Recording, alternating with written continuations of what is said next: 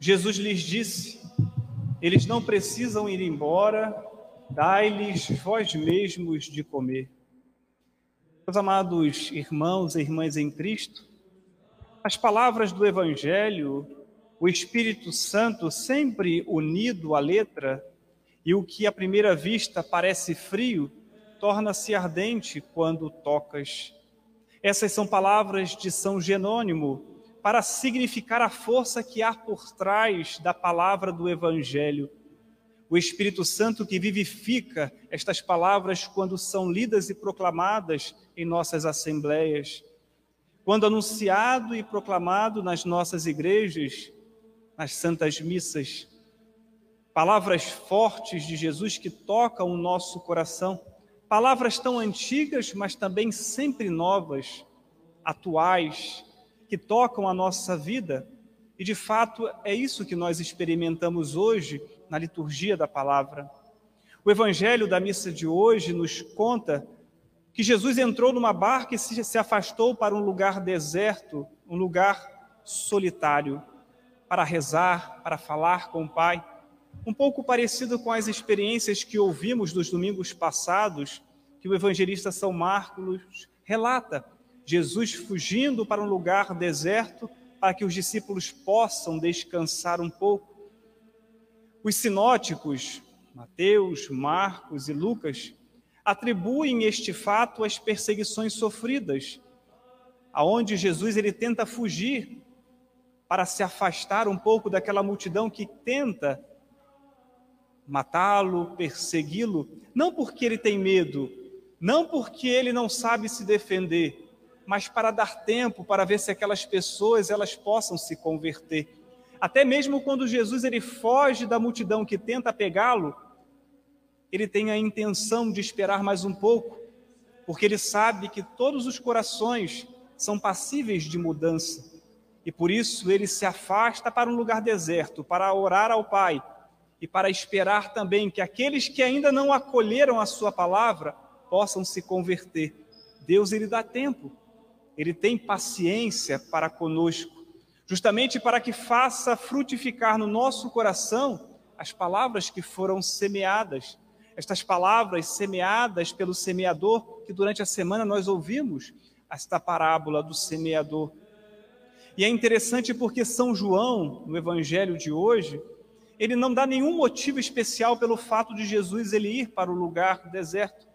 Diz apenas que ele se retirou para uma montanha talvez para mostrar que o ensinamento de Jesus, realizado no alto da montanha, faz com que Jesus ele se torne o novo Moisés, aquele que traz a palavra de Deus, que traz o mandamento de Deus, traz a vida e a presença do próprio Deus.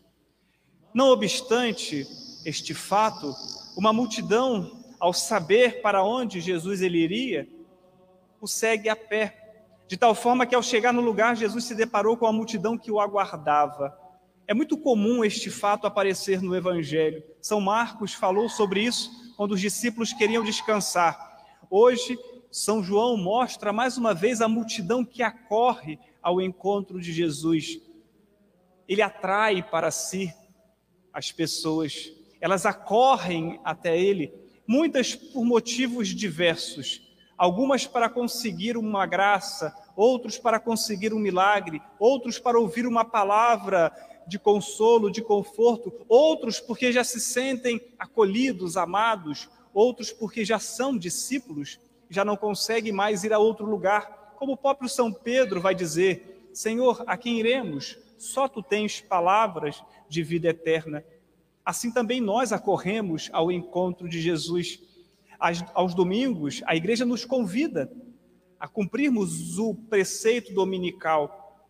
E são vários os motivos que nos trazem as nossas assembleias litúrgicas, porque nem sempre nós temos vontade de vir, nem sempre estamos animados para estar aqui, mas o fazemos porque reconhecemos nele, neste Jesus, neste Senhor, o autor da nossa salvação aquele que nos traz vida, aquele que nos traz uma palavra nova, aquele, aquele que aquece o nosso coração, aquele que acolhe os nossos pedidos e renova as nossas forças.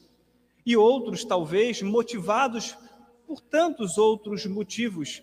Mas o importante para nós é estarmos juntos com Ele.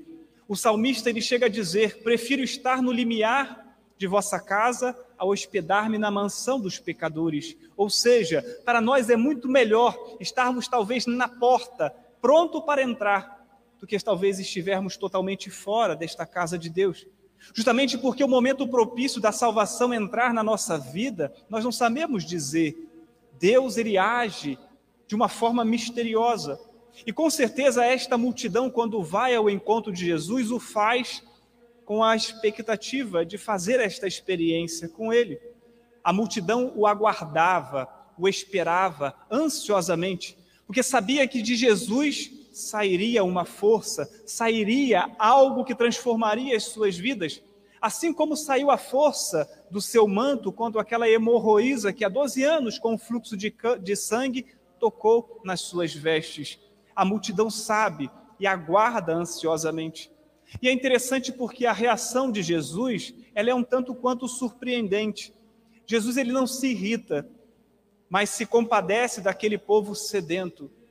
A reação de Jesus é sempre uma reação, principalmente com os pobres, os pequeninos, os marginalizados, aqueles que estão à margem da sociedade necessitados.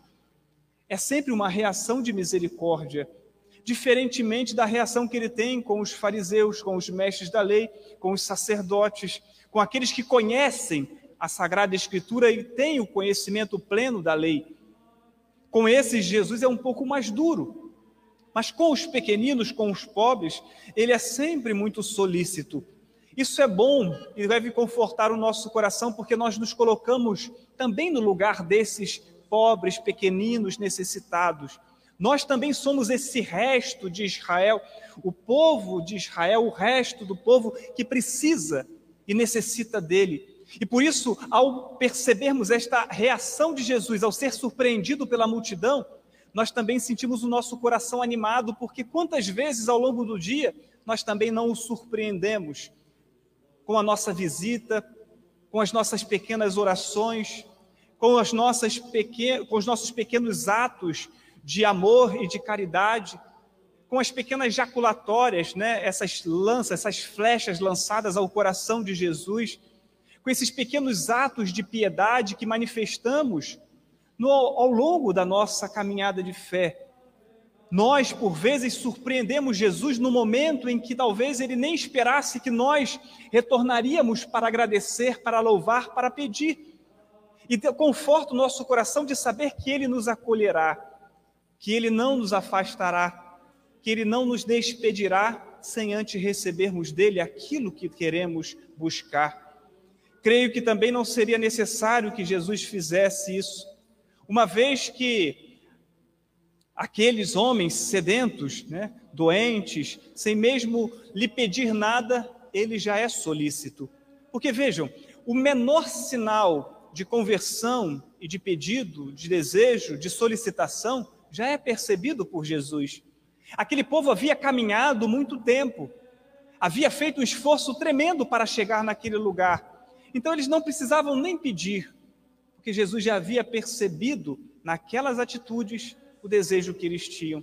É um pouco parecido quando nós estamos com o coração contrito, quando estamos arrependidos com o pecado e procuramos, por exemplo, o sacramento da confissão, e ali, enquanto pronunciamos os pecados cometidos, derramamos as nossas lágrimas.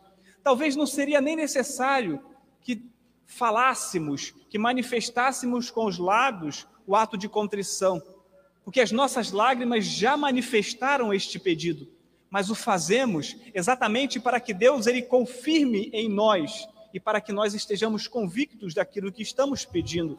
E por isso que o povo vai ao encontro de Jesus, pedindo e mostrando a sua intenção um tanto quanto implícita, e vejam, Jesus ele não só curou, mas dedicou grande parte do seu tempo, um tanto quanto ensinando e doutrinando aqueles homens, de tal forma que a hora foi avançando sem que ele o percebesse, ou percebeu e tenha deixado de propósito para realizar aquele grande sinal diante daqueles homens e daquelas mulheres. Não nos esqueçamos que o Evangelho de João ele é conhecido como o livro dos sinais. E os dois grandes, e ele é dividido em dois grandes sinais, do capítulo 4 ao capítulo 11 e do capítulo 11 em diante, em diante. E ali ele vai realizando sinais específicos. E o capítulo 6 no Evangelho de São João tem um sentido tão profundo para nós, porque ali Jesus ele faz o discurso do pão da vida. Começa com a multiplicação dos pães, um sinal, uma prefiguração da Eucaristia, que ele, na última ceia, deixou para nós como herança a sua presença em todos os sacrários das nossas igrejas, a sua presença salvífica em todos os nossos altares que é multiplicado. O pão é repartido, mas não é dividido, vai dizer Santo Tomás de Aquino naquele belo hino, mas é multiplicado para que todos os filhos possam participar deste banquete. Olha só que coisa bonita, que coisa significativa para nós. Jesus ele deixa a hora passar sem perceber, para que ele possa realizar o grande sinal, para que ele possa realizar o grande milagre diante dos olhos daqueles que ali se encontravam foi quando os seus discípulos, inquietos que estavam com aquela situação que se formava, tomaram a decisão de intervir. Vejam só, os discípulos eles fazem os cálculos humanos. Eles calculam as coisas com os pensamentos humanos. Jesus, por ser verdadeiro homem, verdadeiro Deus, os cálculos dele, por mais que sejam um tanto quanto diferentes, eles sempre vão dar certo. Para nós, dois e dois são quatro mas Deus é capaz de fazer que dois e três também se tornem quatro. Nós ficaremos preocupados, nós ficaremos angustiados porque talvez a conta para nós não vai fechar. Mas Deus ele sabe agir. E é interessante que com os discípulos, ao se preocuparem com as coisas humanas, eles mostram também a preocupação desde já que eles têm com aquelas pessoas. Olha só, se o sentido do chamado divino é formar os discípulos para que eles se tornem promotores, anunciadores do evangelho, os discípulos já estão aprendendo. Eles não estão preocupados somente com eles, eles começam a se preocupar com a multidão. Senhor, está ficando tarde. Que, que a gente vai dar para essa multidão? A preocupação que eles começam a ter com as necessidades daquele povo. Isso é positivo. E Jesus também se utiliza disso justamente para que ele possa mostrar que os discípulos precisam confiar acima de tudo na graça divina. O esforço humano unido à graça divina é que dá o resultado do milagre. E quantas vezes nós tentamos realizar as coisas com as nossas próprias forças? Quantas vezes fazemos os nossos próprios cálculos? Quantas vezes nós não queremos confiar e acreditar que Deus ele é capaz de mudar aquilo que nós não conseguimos compreender? Senhor, uma multidão aqui, só temos cinco pães e dois peixes. Ofereça aquilo que você tem e deixe que Deus faça o resto. Que coisa impressionante para nós se torna a multiplicação desses alimentos. Mestre, despede as multidões para que possam ir aos povoados comprar comida. Preocupação humana caridade, zelo, amor, preocupação pelo outro. Isso é importante.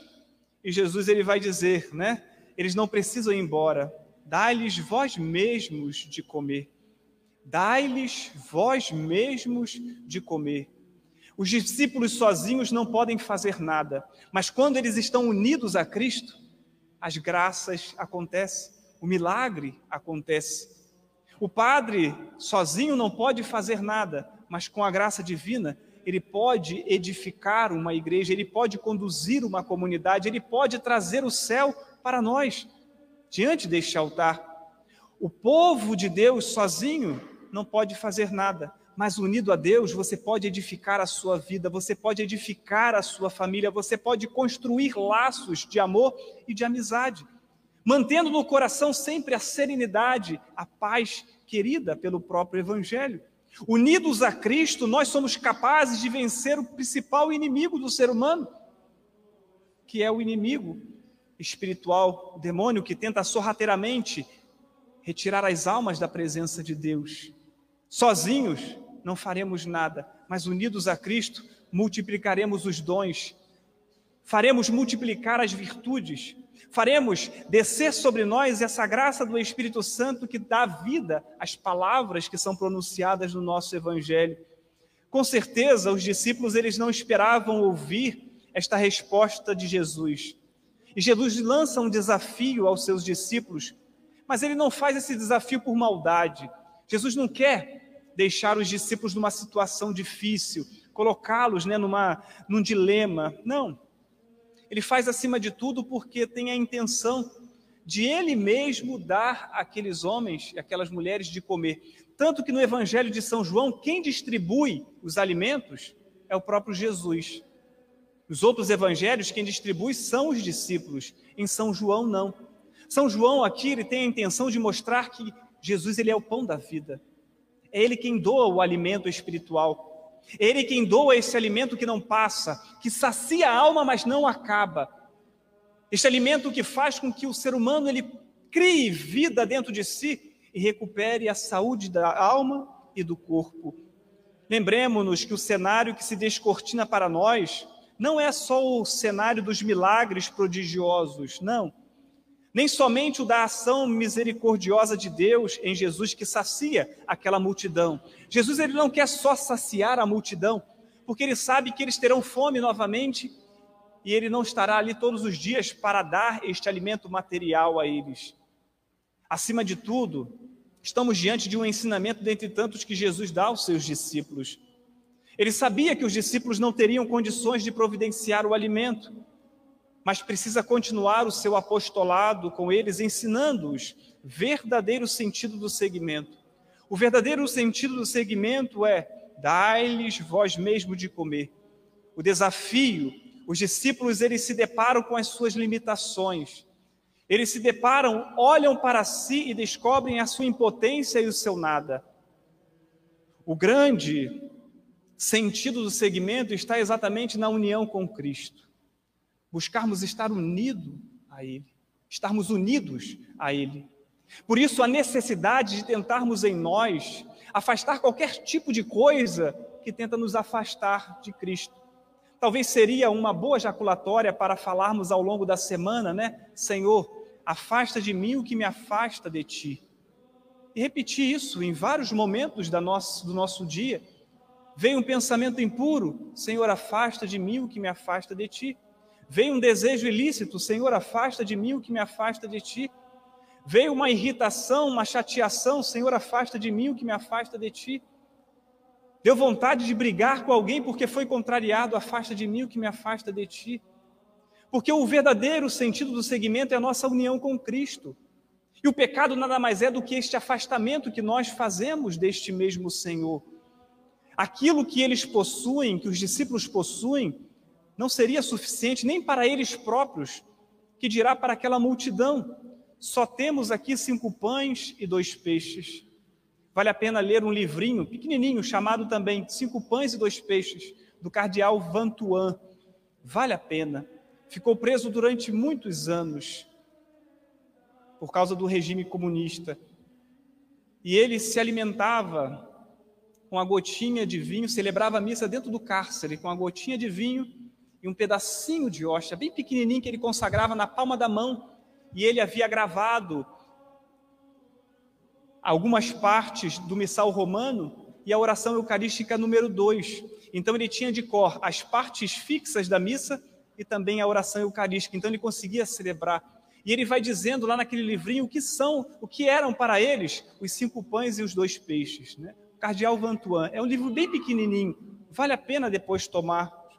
Assim, Jesus ele vai revelando aos poucos, de forma sutil, o nada que envolve a vida do discípulo, a vida, o nada que envolve a nossa vida. A pandemia tem mostrado isso para nós.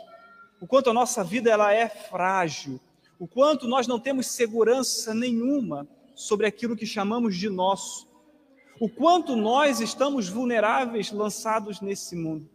E é interessante pensarmos que deste tempo de pandemia foi nos retirado tudo da nossa fé, não é verdade? Há quanto tempo não fazemos um retiro, né? O pessoal do Cursílio está fazendo, né? Hoje, online, né? Online. Há quanto tempo não nos reunimos nas nossas igrejas para fazer os nossos retiros? Os nossos movimentos, os nossos encontros? Quantas pastorais não podem se reunir para fazer as suas reuniões? ficamos com a Eucaristia, não foi? Durante um tempo transmitida e durante já muito tempo com limitação de pessoas. Devemos tirar coisas boas dessa pandemia. As coisas ruins não precisamos nem elencar, porque são muitas. Mas e as coisas boas que podemos tirar? Tiraram tudo de nós, menos aquilo que é essencial a Eucaristia. Não nos tiraram Jesus.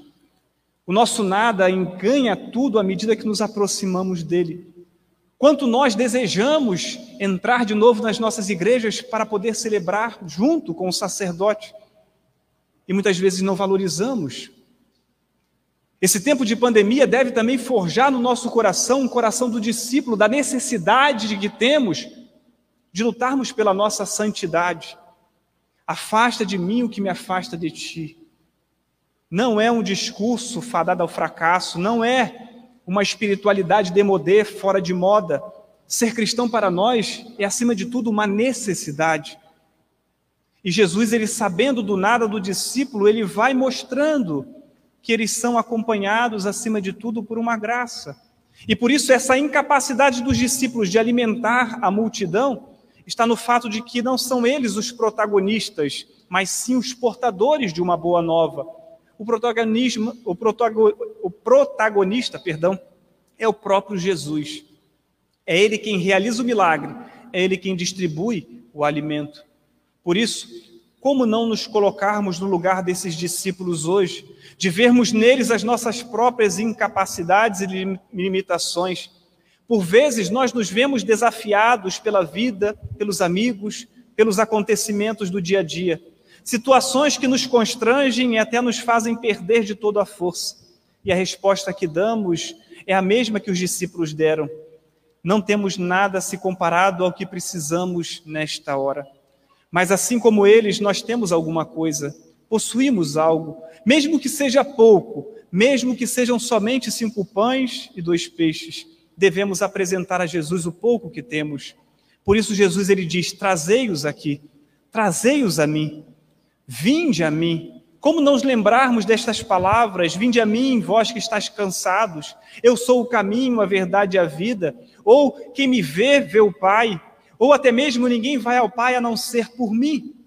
Estar unido a Cristo. Porque é Ele, Jesus, quem realiza o milagre. É Ele o autor da salvação.